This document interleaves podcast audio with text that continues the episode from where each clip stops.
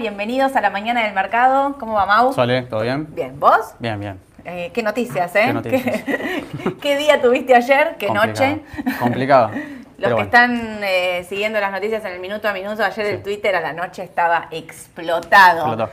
Eh, para los que creo que ya igual todos están al tanto de lo que está ocurriendo, ayer hubo fuertes rumores de que Sergio Massa iba a asumir como superministro. Pasamos de Así es. ministro de Economía a jefe de gabinete a... Ahora ya es un superministro. Superministro. sí. Superministro para mí me da a pensar a... maneja todo.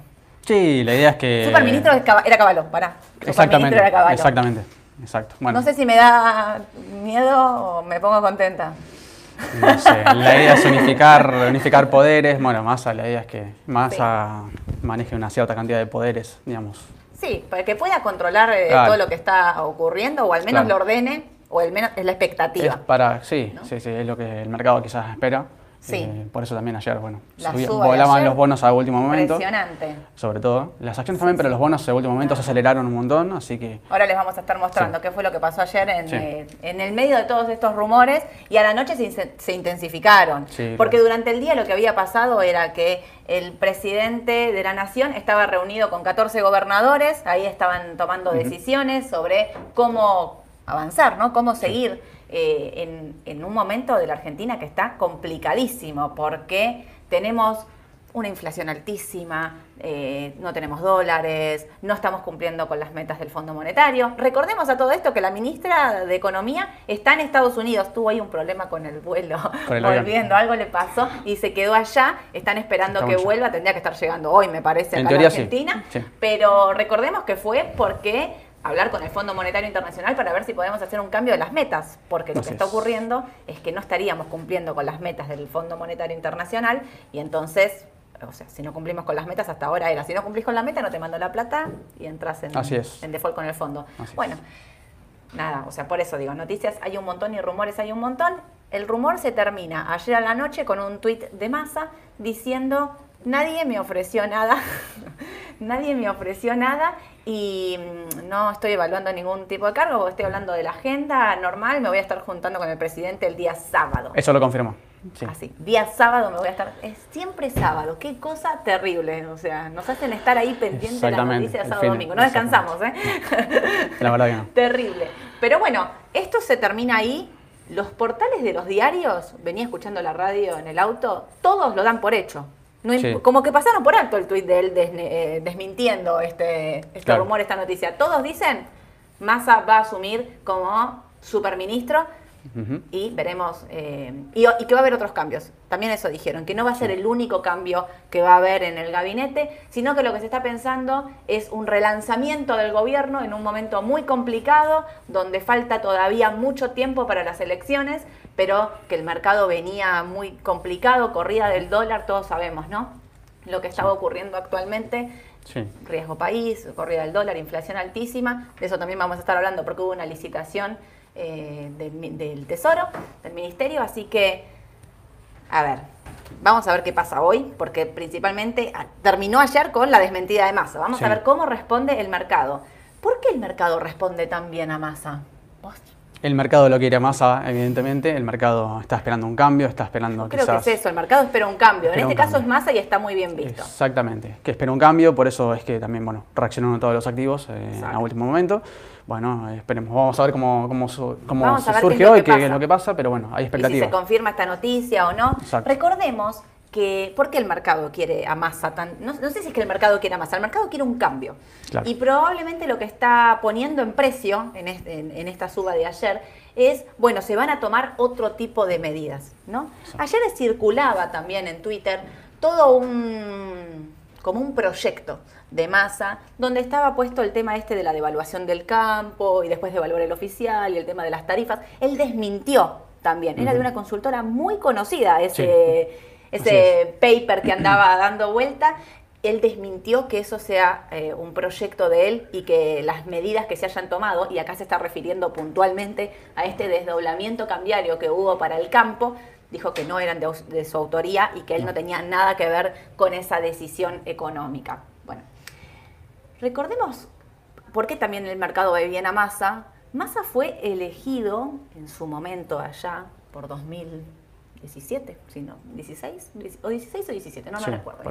La primera vez que Mauricio Macri viajó a Davos, para los que no saben, Davos es un foro que se hace en Suiza, donde van los principales eh, ministros de economía del mundo, donde se reúnen los banqueros, digamos, todo el sector financiero más importante del mundo se reúne ahí. Eh, en ese momento Mauricio Macri viajó con Massa como un opositor de referencia. En realidad Massa está súper bien visto afuera. Miren, les voy a decir otro dato más. Antes del acuerdo, que se firme el acuerdo con el Fondo Monetario, pobre Martín Guzmán remaba en dulce de leche, pastelero, repostero ahí. no salía, no salía. Después de varios meses, cinco o seis meses, hay un viaje ahí relámpago de masa a Washington y en dos días firmamos un acuerdo. Esto quiere decir, no sé si lo firmó por masa, pobre, no le vamos a sacar el crédito a Martín Guzmán que hizo no, no, no, trabajó no sé cuánto tiempo aparte para ese, para ese acuerdo, pero sí lo que me parece es esto de entender cómo está visto la figura de masa, a, nivel internacional. Y aquí, acá me parece que es el punto clave, por eso los mercados reaccionan. Miren, vamos a mostrar un poquito. Eh, el dólar estuvo tranquilo, no bajó, pero bueno, ahí 0,2, ese es el cierre igual. Durante el, día estuvo más, un poco más, eh, más bajo, 0,2 para el MEP y el contado con liquidación con CDR sí, apenitas, un 0,1, casi neutros, digamos. El dólar, miren, después de ese pico que hizo, parece estabilizarse. Vamos a ver hoy qué pasa, me parece muy importante. Miren los bonos en dólares, de esto que veníamos hablando, que estaban en mínimos, que eran un riesgo comprarlos. Bueno, los que apostaron realmente por el riesgo y la especulación y demás, estos son los resultados. 7% para el más corto, que es el AL30, 6%, 8% para el más largo, 41%, 7,5% para el GD30. Sube más la legislación Nueva York. Recordemos que todos los que son GD tienen legislación Nueva York, todos los que son AL tienen legislación argentina. Esta es la especulación, digamos, y el riesgo alto al que nosotros nos referíamos, ¿no? Cuando caen, caen fuerte, pero estaban en mínimos, esto de los 17 dólares. Cuando empiezan a hacer la cuenta de si realmente eh, si Argentina no pudiera llegar a pagar. Recordemos que esto tiene rendimientos de más del 40% en dólares. Sí, la punta corta ayer, bueno, eh, recortó un poco el rendimiento, ha llegado a tocar 50 puntos de TIR y ayer cerró en 47, 48. La punta corta es el ALE29, que es el bono más corto. Exactamente. Recordemos que tenemos la curva invertida, ¿no? O sea que los bonos cortos, por una cuestión de riesgo, están rindiendo más que los bonos largos. Así es. Recortaron ayer con, esta suba. Recortaron con esta suba, claramente con la suba del precio el rendimiento eh, baja, ¿sí? Fueron dos puntos más o menos de, rendimiento anual, así que bueno. Eh, Pero bueno, la especulación era esa, ¿no? Digamos, o sea, el que estaba comprando en estos precios, que incluso, a ver, 19 dólares, ¿no? O sea, no es que se les pasó el tren, ¿eh? Olvídense. porque lo que este, se habla de por qué compran bonos a estos precios, que es lo que digamos, la cuenta que hacen todos, si esto se llegara a reestructurar y le hicieran una nueva quita a estos bonos, la paridad tendría que ser, y hacen toda una cuenta y un flujo de fondos, la, la, la, dicen que tendría que valer 35 dólares, algo que vale 19, 20 dólares. Con lo cual, el que quiere comprar todavía no es que se, digo, repito, no es que se le pasó el tren y olvídate. Esto, los rumores recién arrancan y las medidas recién, miren, Todavía no sabemos ni si va a subir o no. O sea, imagínense todo lo que puede pasar de acá en adelante, bien y mal, ¿no? Pero digo, bueno, me refiero puntualmente a esto que pasó en bonos en dólares ayer con respecto al dólar y con respecto también lo que pasó fue que hizo una baja del riesgo país, ¿no? Por esto que decía Mauro, cuando bajan los rendimientos de los bonos es porque el precio de los bonos está subiendo y eso hace que el riesgo país baje. Bajó como un 5%. Sí. Un montón. Sí, sí, sí. 146 puntos en medios en puntos de riesgo país eh, es un montón. Sí, para una jornada sola es un montón. Tal cual. Em, otra buena noticia que hubo fue la licitación que hizo, muy exitosa, porque recaudó más, mucho más de lo que tenía pensado. O sea, esto quiere decir que renovó todos sus, vencimientos y captó pesos del mercado. ¿A qué tasa? A una, a una tasa real efectiva, porque lo hizo a una tasa del 70, que anualizada y demás, da 90. Esto es lo que la ministra había dicho que iba a hacer que los bonos del Tesoro iban a dar un rendimiento positivo, lo dijo, lo cumplió. Me parece excelente porque fue la primera vez que un bono, una licitación tiene tasa real positiva, ¿no? Recordemos que incluso, a ver, la inflación está a 60 y pico anual. que todos sabemos que va a subir, que en julio va a estar recontra acelerada, pero bueno, un rendimiento en una letra fija del 90 me parece altísimo y que realmente sí es un rendimiento positivo. Sí, esta licitación también evita una nueva emisión monetaria eh, que presione la tasa inflacionaria. Así que es es súper positivo, realmente. Obvio, por supuesto. Y eh, para terminar, ¿se acuerdan que les había dicho lo del BID? Que el otro día ahí estaban, que les mandamos, que no les mandamos plata, qué sé yo. Al final, justo, justo Justito se cerró y nos mandaron 1.140 millones de dólares para infraestructura y demás desarrollos. Pero bueno, esos fondos también van a estar llegando a la Argentina. Así que, bien. Sí, la verdad que un día bastante positivo. Sí, sí, fue un Subió todo. miércoles positivo. Sí. Las acciones ayer en Argentina no las pusimos acá, pero volaban. También. Pero volaban en las ADR también. Sí, las ADRs, eh, también mercado de derivados, las opciones también, bueno, llega- ah, eh, la- las calls, digamos, las opciones de compra también eh, con expectativa Muy de suba, claramente han subido en algunos casos hasta 90%. Impresionante. Sí, tremendo. sí. Bueno, eso también demuestra que el mercado argentino realmente estaba en mínimos. ¿no? Totalmente. Que los rebotes entonces son violentos. Totalmente. Porque si vos tenías un Merval cerca de los 370 dólares aproximadamente, Así es. siempre estamos diciendo que su piso es 250 y veníamos como de toda esta cosa de malas noticias, mala noticia, Exacto. ¿viste? Cuando hay una buena, un rumor, no sé. El mercado lo hace saber el enseguida, mercado totalmente. enseguida Reacciona. demuestra su, su... Al igual que tipo de cambio, los precios financieros, eh, todo cualquier activo financiero reacciona siempre primero. Así que, Hay que ver qué va a pasar con el dólar, ¿eh? esa es otra cosa, Sí. porque el tipo de cambio ayer no bajaba, pero bueno, la verdad es que si las noticias y el mercado empieza a reaccionar de forma positiva, eh, la bolsa, eh, los dólares bursátiles tendrían que bajar. Quiero hacer un paréntesis acá, que el otro día me quedó una pregunta por contestar con respecto a... Vieron que salió la nueva ley de los eh, CDR y esto quiere decir, para ustedes que son inversores minoristas, lo vuelvo a aclarar porque me lo preguntaron un montón. A partir del 21 de julio, quienes quieran comprar CDR no pueden acceder a los 200 dólares al oficial. Esto es súper importante que ustedes lo entiendan, porque u operan los 200 al oficial y por 90 días no compran ningún tipo de CDR, o compran CDR y por 90 días quedan inhabilitados de operar el dólar solidario, o sea, comprar los 200 dólares al oficial. Claro. Hago esta aclaración porque en todos los ALIX, como nosotros, se les hace firmar una declaración jurada, ¿no? Entonces digo, están controlando esto y hay que cumplir la normativa. La normativa dice puntualmente y es muy clara, ¿eh? no, no, no da lugar a, a duda, digamos. A partir del 21 de julio, para comprar CDR, sí o sí, no operar dólar solidario. así es. Y una cosa más que también me había quedado el otro día como pregunta es si accedía a los subsidios eh, energéticos, viste Sí. que está para registrarse hasta el 31, lo extendieron Ahora lo ahora, extendieron, sí. eh, para los subsidios de luz y gas, eh, si eh, tenía acceso a los 200 dólares al solidario. Bueno, ayer salió el ministro de Energía y aclaró que quienes accedan al subsidio pueden seguir comprando los 200 dólares Claro. al solidario, que no es un beneficio, no lo van a contabilizar como un beneficio del Estado. Recordemos que cuando uno compra los 200 al oficial, te, te preguntan si no tenés ningún beneficio del Estado y ahí se refieren a tasa cero, préstamos subsidiados, la, la, la. Bueno, el subsidio no entra. Me había quedado esa pregunta el otro día y justo ayer la escuché, la, la escuché y dije, esto es lo que me habían preguntado. Bueno, ahora sí, pasamos a el mundo. El mundo. El mundo ayer Sí. también estaba verde. Ayer fue un día contentos todos, contentos los en. Argentina, contentos en Estados Totalmente. Unidos, contentos en Europa. Totalmente. La Reserva Federal subió la tasa, Eso es. lo descontado, los eh, 75 puntos que teníamos pensado. Así es. Había una posibilidad también de que la suban a 100 puntos. El consenso obviamente decía que la iban a subir a 25, eh, a se- 75 0,75, puntos, sí. 0,75. 0.75. Gracias.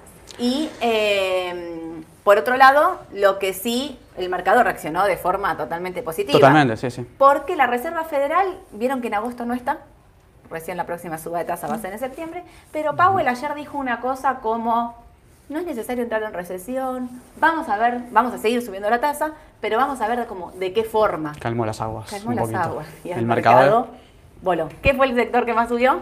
Y El tecnológico, tecno, por supuesto. Siempre. Siempre el tecnológico, el que más responde siempre, siempre. con esas subas fuertes. Pero, acá, vengo, venía muy positiva. Les voy a tirar el dato malo de la mañana. Acaba de llegar el dato del PBI. 9 y media de la mañana entró. Vino negativo. Vino Negativo. menos 0.9. Nueve, sí. ¿no? Se esperaba. El anterior fue, a ver, voy a poner el dato bueno. El anterior fue menos 1.2. Claro. Este es menos 0.9. Con lo cual es negativo, es mejor que el anterior. Los mercados habían reaccionado ligeramente negativos, estaban, ¿no? Sí, sí, no, no mucho. No estaban teniendo un... No fue un dato muy malo como para tirar el mercado. Pero atentos porque yo no sé si es el quinto o el sexto dato negativo de PBI, no me olvidé de mirar antes de, conectarme acá. Y por ahí puede llegar a Pero si es el quinto o el sexto dato de PBI negativo, que es lo que confirma la recesión de Estados Unidos. Así que atentis, porque como siempre decimos también, los mercados se adelantan a eso. Y por otro lado, quizás la baja ya está descontada. Fíjate lo que pasó ayer. Puede llegar a ser. Vamos a ver, vamos a ver los índices. Con respecto a los balances, eh, esperen que tengo... Hoy vienen unos cuantos. Ayer llegó, eh, porque justo me están preguntando qué pasa con Meta. Eh, ayer llegó su balance, vino mal y eh, se emitieron un pronóstico sombrío después del cierre del miércoles, registrando su primera caída trimestral en los ingresos, con lo cual está negativa, está bajando, tiene que ver con directamente su balance y con lo que proyectó a futuro. La que está en el lado contrario es Ford, que estaba subiendo como un 6,5% en el pre-market, reportó ingresos netos del segundo trimestre mejores de lo esperado, reafirmó su perspectiva de ganancias para el año y dijo que restauraría su dividendo al nivel previo a la pandemia. Así es. 6 arriba. Hoy vamos a tener balances de, al cierre, de Apple, de Amazon, de Intel, todos al cierre. Todo tecno. Todo tecno. Atentos a eso. Mañana, mañana es viernes. Sí, mañana, es viernes. Mañana es viernes van a venir las petroleras. ¿Por qué menciono las petroleras? Porque vienen Exxon y Chevron y les voy a contar unos balances de Europa. Vino Shell, vino con ganancias extraordinarias, rompió todos los récords y vino la otra que es Total Energy, que es la francesa, también. Así que lo que se espera es que los balances de eh, lo que es petrolero, Exxon y Chevron que presentan el viernes sean positivos de acuerdo a sus competidores. Veremos. Veremos. Recuerden que el XLE, para los que siguen el ETF, había bajado un montón. Había bajado un montón. Había bajado un montón, o sea. Y la composición del XLE tiene un 24 y un 21% respectivamente entre Exxon y Chevron. O sea, se reparte básicamente la mitad del ETF, es, o sea que cada movimiento de los papeles eh, impacta directamente mucho sobre, en el, ETF. fondo. Exactamente. Perfecto. Bueno, y ahora eh, nos habían pedido, nos pidieron de todo. Hicimos una selección, como hicimos como, bueno, a ver un poquito. Sí, exactamente. Eh, Altria. Altria, que también presenta balance. Presenta balance hoy. Hoy. Hoy presenta balance. Atentos a eso. Bueno, eh, como les digo siempre, siempre, bueno, el análisis técnico es un análisis eh, del comportamiento de los, del mercado, sí, de ustedes que compran y venden, sí. Eh, lo fundamental es muy importante, pero bueno, acá les traje un, un análisis técnico más que nada de Altria, por, a ver, de Altria desde desde la pandemia, ¿sí? desde el mercado, cuando el mercado bajó completamente en 2020, hasta desde marzo, digamos, de marzo empezó a impulsar una tendencia alcista de 600 ruedas. Casi 600 ruedas, porque bueno, ya hace poquito cortó esa tendencia, aparentemente, ¿sí?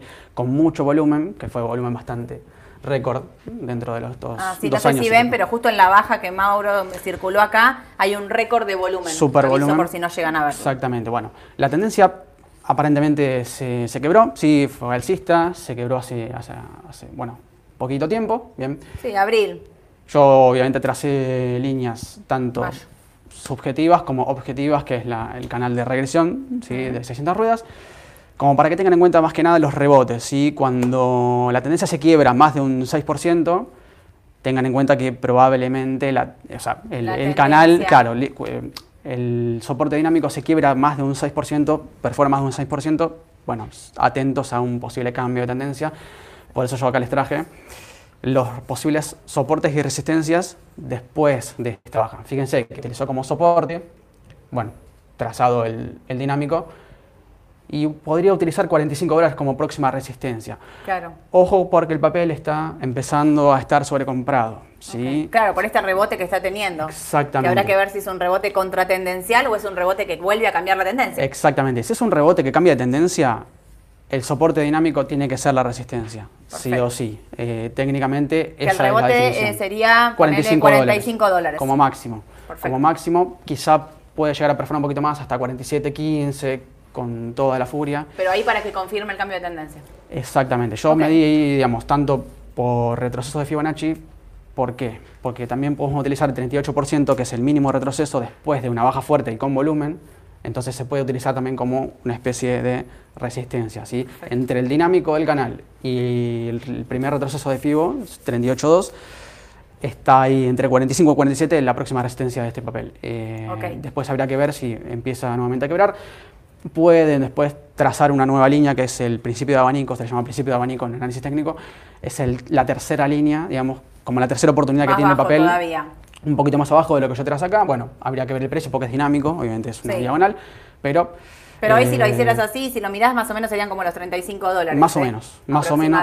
Más o menos, eh, sí. Habría que verlo bien en detalle si esto sigue, obviamente, sigue cotizando y sigue moviéndose, ¿no? ¿Qué precios tiene? Atentos al MACD y, bueno, además osciladores Perfecto. divergencias. Lo que entonces acá el resumen de lo que acaba de contar Mauro, el soporte en 40, 41 aproximadamente, el más próximo, la resistencia a tener en cuenta 45 para que ustedes controlen si hay un cambio de tendencia, 45, porque si supera los 45, 45 puede pasar a ser soporte. Sí, claro, también, ¿no? tengan en cuenta de que esto, a medida si el papel empieza a subir, se corre lo mismo para abajo. Totalmente. ¿Listos?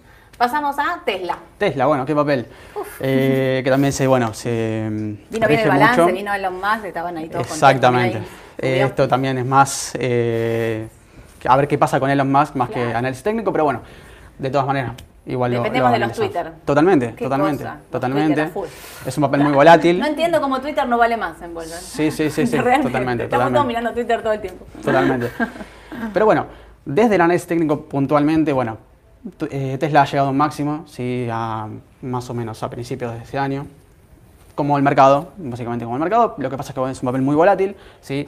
Lo mismo, la tendencia ya de 200 ruedas, yo acá utilicé 200 ruedas como para que tener una referencia desde el último máximo, ¿sí? desde el máximo histórico, que más o menos alcanzó los 1.200 y pico dólares.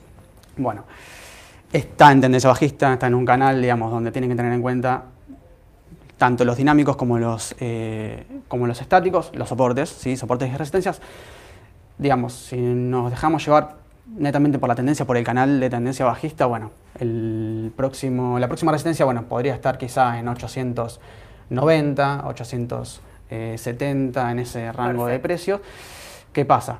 Eh, es Tesla y muchas veces no respeta el análisis técnico, entonces... Es muy volátil, ¿eh? Muy volátil. Lo presentamos, de acuerdo, porque nos lo pidieron un montón. Tal cual. Pero tengan en presente de que Tesla no responde tan bien a la T, porque depende mucho, y repetimos esto, ahora saliendo del chiste, de que Elon Musk tuitea algo y el papel sube o baja de acuerdo a eso, entonces no resiste mucho análisis. Exactamente. Pero el otro día igual le hablamos un buen balance cuando Ale habló de, cómo venía conformada la empresa y demás, y todos los proyectos que tiene a futuro. Bueno, eh, creo que hace la semana pasada, si no me recuerdo mal, Ale estuvo con ese tema. Mírenlo porque dio datos importantes de lo fundamental de la empresa, que a mí me parece que por ahí en este, quizás en este papel valen más los fundamentals que los Yo creo que, sí. la T. Yo creo que sí, y había bajado bastante el price earning que tenía, que eran como, si no me equivoco, mil y pico de años. Una locura total, porque no, es, la, digamos, la recuperación de la inversión, que es, no, hay chance. Entonces, estaba, quiere decir que el papel estaba muy inflado de precio. Exacto. Eh, pero bueno,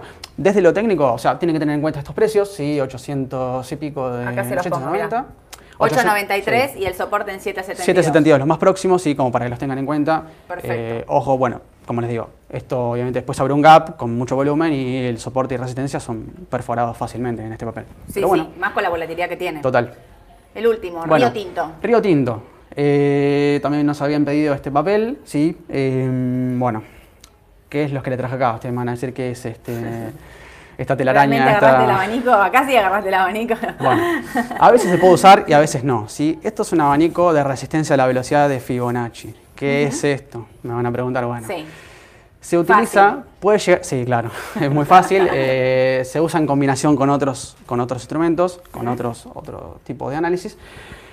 Se usa, o yo lo suelo utilizar cuando no puedo utilizar eh, lo que es retrocesos y extensión. ¿sí? ¿Por qué?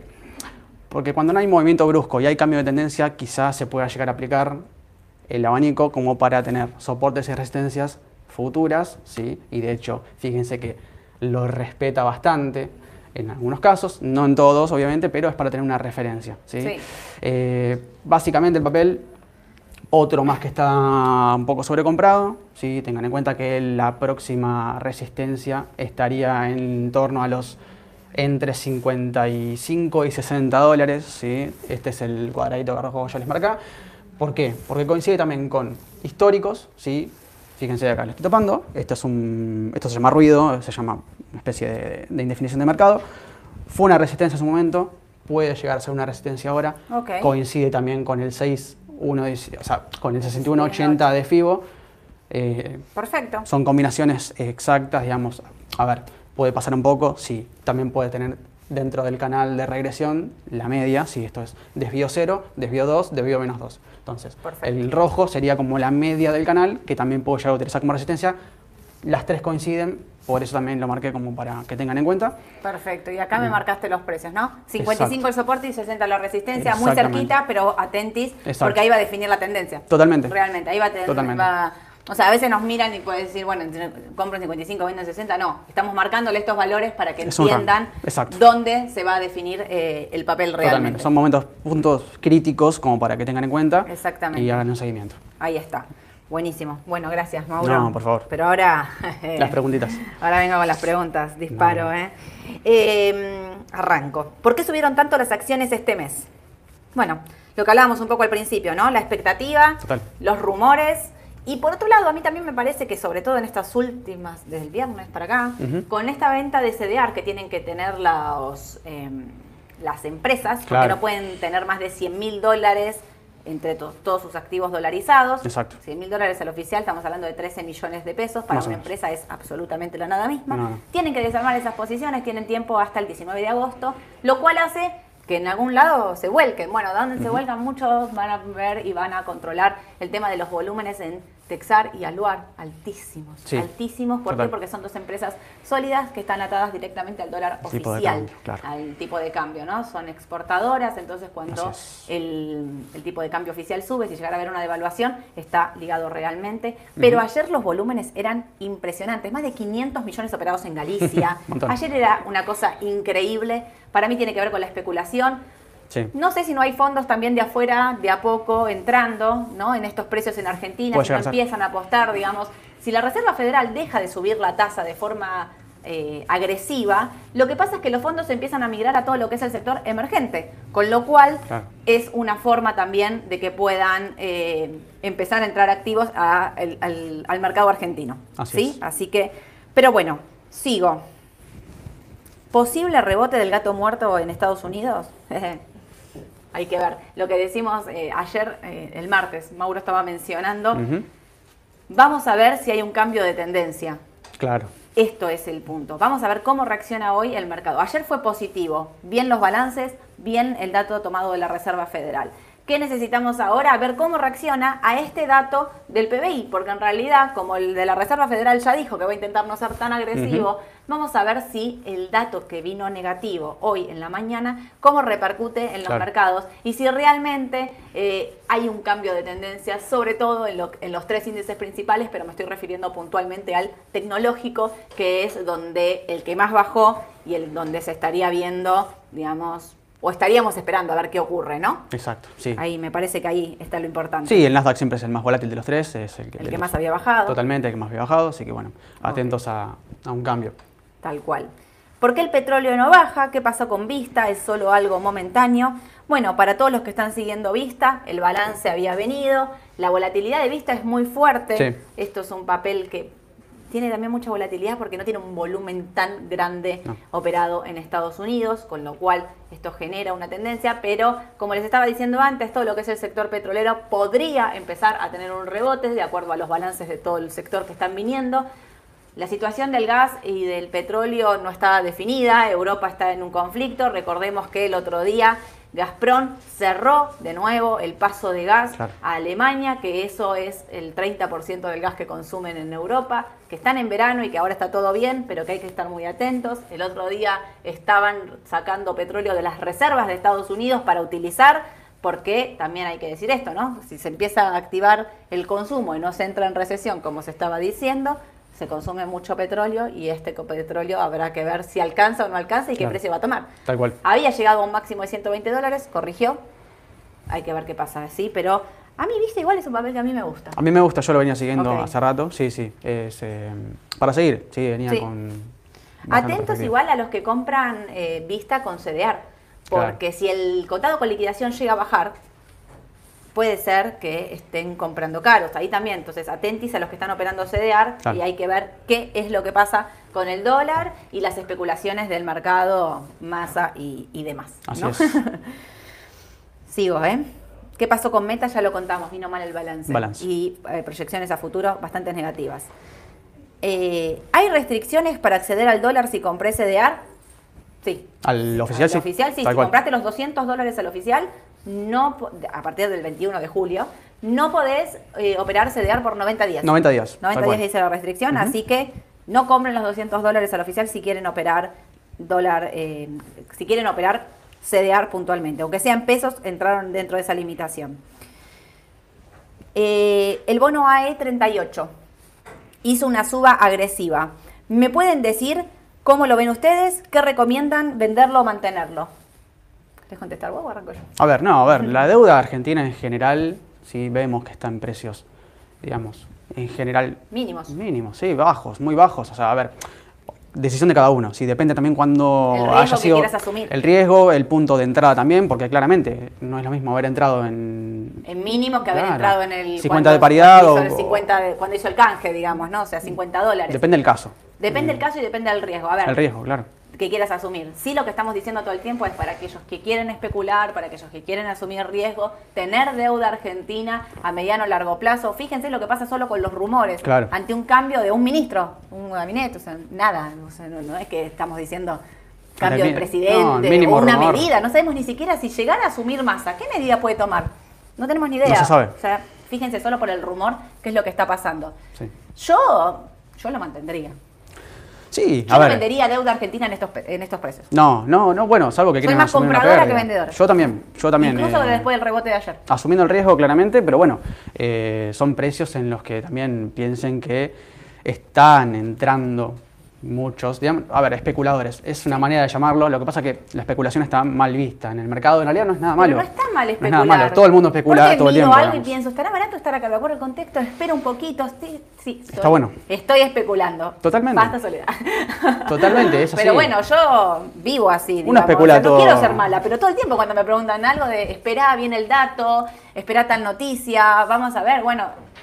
Eh, eh, para mí eh, no está mal especular, No, dice pero- Mauro, no es una mala palabra, pero muchos también hablaban de que en estos precios el gobierno tenía que salir rápido a recomprar deuda. ¿Por qué? Claro. Porque empezaban a sobrevolar los fondos buitres nuevamente que están a precio regalo. No sé ni si por qué no compraron, te juro, no entiendo.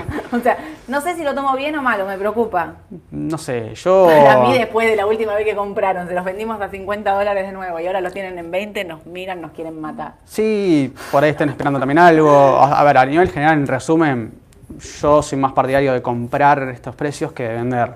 Si de- Sí. En general, también, ¿eh? depende del caso, pero en general yo recomendaría no, no vender. Sí, yo igual, estoy igual que vos. Sí. Pero bueno, eh, más o menos contesté un poquito de todo. ¿Cuál sería el tope de Galicia? Galicia tiene para seguir, estaban ayer, mm, o sea, el Galicia que recordemos viene de los 70 dólares, Claro. llegó a estar 6 dólares hace un par de días, ayer rebotó fuerte, en el corto plazo tiene para ir hasta los 8 dólares, de Sí, superar los sí, 8 sí, sí. dólares, va a 9,20 si mal no recuerdo, 9,80 como primera resistencia, después de ahí 9,80 va a buscar los 12. Así que dependemos, como re- repetimos, de las noticias, pero para mí, Argentina Es Argentina y va a depender más de las noticias, de los rumores y de la especulación que, que lo que es el, en un análisis por ahí técnico. O Exactamente. Es más, es de país, digamos. Sí. Cierro con esta. ¿Qué opinan del uso, el ETF, el del petróleo? ¿Qué Bueno. pensamos ahí? A ver, tienen que entender cómo funciona el uso primero. ¿sí? El uso Clave lo que estás diciendo. Porque hay mucha gente que opera uso y dice, bueno, estoy operando petróleo. No, cuidado. Cuidado porque son derivados. Si están operando un ETF que depende de derivados, de futuros de petróleo, de, aperturas de posiciones y depende de cuánto. No tiene petróleo comprado, no. El uso no refleja el WTI o el Brent. No. Tiene contratos de futuro adentro de su Ojo con eh, de su composición. Exacto. Lo que está diciendo Mauro es clave, porque si vos tenés comprado el GLD, replica el oro. Reservas de oro, Es oro. lineal, tranquilito. Claro. El uso tiene contratos de futuro. ¿Qué quiere decir contratos es. de futuro? Que esos contratos en algún momento vencen y para seguir manteniendo Claro. eh, la composición del ETF, lo que tienen que hacer es renovar esos contratos. Así es. Ahora, hay que ver en qué momento los renuevan. Claro. Allá por el 2020, cuando el petróleo se fue a 20 dólares, el uso casi desaparece, casi explota. Sí, sí, sí. ¿Por qué? Porque salía muy caro, más caro tener el petróleo que guardarlo, Total. que venderlo. Bueno, nada, había una sobredemanda, una sobreoferta Sobre oferta. una sobreoferta de petróleo y eso generaba un conflicto. Y ahí muchos se enteraron que el uso no replicaba directamente el petróleo, sino que replicaba los futuros. Claro. Los futuros de petróleo en este momento están volátiles. ¿Por qué? Por esto que estaba contando antes de Europa y demás. Hay una expectativa de que el precio límite de abajo sea este, el del petróleo. Sí, eso es real. Quienes están pensando en comprar en petróleo no eran los 120 que había que Claro. comprar, era este valor que podría ser una buena alternativa, pero ahí digo, depende de incluso los acuerdos que haga Estados Unidos con Arabia Saudita Total. y si empiezan a tener más petróleo y demás, pero para el corto plazo puede ser una buena Sí, sí, sí, alternativa. sí, totalmente. ¿Sí? Eh, bueno, dije que me iba. Si sigo leyendo, sigo contestando. A ver, para. el dólar tarjeta lo consideran solidario para impedir comprar CDR. El dólar tarjeta. O sea, sí. Sí, lo que Sí, gastes sí. en el exterior, digamos. Pero- no, pero claro, ahí es- esa norma es como un gris. Porque si vos compras eh, con tarjeta, te tendríamos que decirte como, no sé, si tenés Netflix, todo eso, que no podrías comprar eh, dólar, eh, no podrías acceder a los 200 al oficial. Claro. Sin embargo, ahí, bueno, digamos, hay como una- un desentendimiento entre lo que realmente ocurre. Yo no sé si el dólar de tarjeta implica. Me parece que no estás comprando los 200 al solidario. Mira, voy a hacer una cosa, lo voy a preguntar con legales y el martes. Lo respondemos O si no, te lo contesto después por YouTube, que puedo contestar preguntas. Voy a averiguar con la parte de legales y voy a contestarte la pregunta directamente por Claro. ahí para que todos la puedan leer y todos sepan cómo, cuál es la respuesta a esa consulta que me parece que está buena. No, Que es más Vieron legal. que todos los días sale que- como algo nuevo. Sale, sí, es, más legal que de mercado, en realidad. es. Exactamente. Y es un gris. Ahí está. Bueno, ahora sí, Mauro, ya está. Bueno, por hoy. Gracias por haber venido. No, de nada. Eh, voy a terminar contándoles varias cosas. Miren, el día sábado, sí, el día sábado estoy invitada en qué hacemos con los pesos con Mariano Tálora a las 22 horas. Así que quienes quieran vernos, eh, vamos a estar saliendo por ahí. Los que no pueden vernos en vivo sábado a las 22 horas porque están cenando con amigos, salieron a pasear, fueron al teatro, pueden verlo después, vamos a estar subiéndolo a YouTube. Bien. Quiero contarles algo que va a estar pasando hoy acá en Raba.